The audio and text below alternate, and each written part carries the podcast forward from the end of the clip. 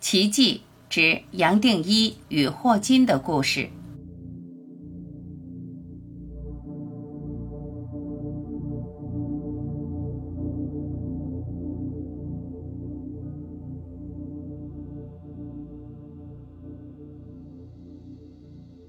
对我而言，无论物理、数学、哲学、生物、医学，都好像没有什么绝对的重要性，都是通的。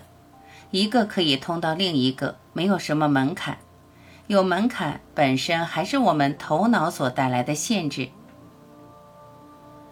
我记得大概四十年前，霍金当时已经很出名了。他是研究天文物理黑洞的专家，很年轻就已经获得剑桥大学荣誉教习卢卡斯数学教授。他因为患有渐冻症。肌萎缩性脊髓侧索硬化症，缩写为 ALS，常年坐轮椅，后来就慢慢退化。一般渐冻症患者寿命不会超过几年，没想到他后来那么长寿，几十年来为天文物理学做了那么多贡献。他很年轻时已经是学术界的超级明星。来到洛克菲勒大学的卡斯巴瑞大礼堂演讲，这个演讲厅本来可以容纳上千人，没想到他一来，非但全场坐得满满的，就连走道上都挤满了人。我如果没有记错，当时他还没有采用声音合成系统，还要透过别人把他的话转达出来。那一场演讲，他谈黑洞和一套当时还没有发表的理论。黑洞本身吸引力大到一个地步，不光会把时空完全吞掉，甚至连信息都会崩解。我当时很年轻，英文也不见得标准，当场就提出这绝对不可能。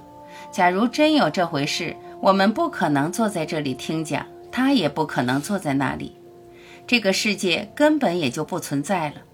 这个理论不光违反对称的观念。还把这个时空当做一种独一无二的存在，认为它本身就足以支持自己。我当时是想表达我个人的领悟：既然有黑洞，也有白洞，有东西把时空吞下去，也会有另一个东西把时空吐出来。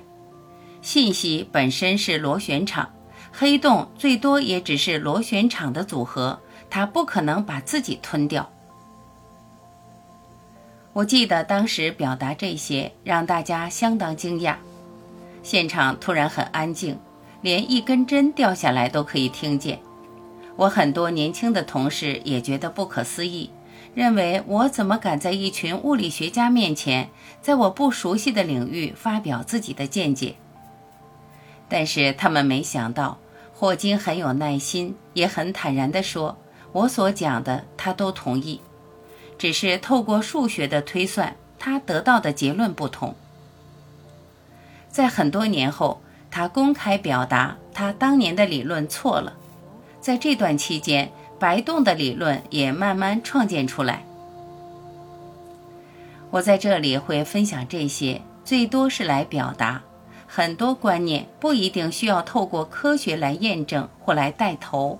我们每一个人。其实可以拿自己当做实验者，只要我们宁静，宇宙会透过各式各样的机会来跟我们分享，来跟我们说悄悄话。我深深体会，我们要有这个勇气亲自验证，不用管身边的人认为科不科学。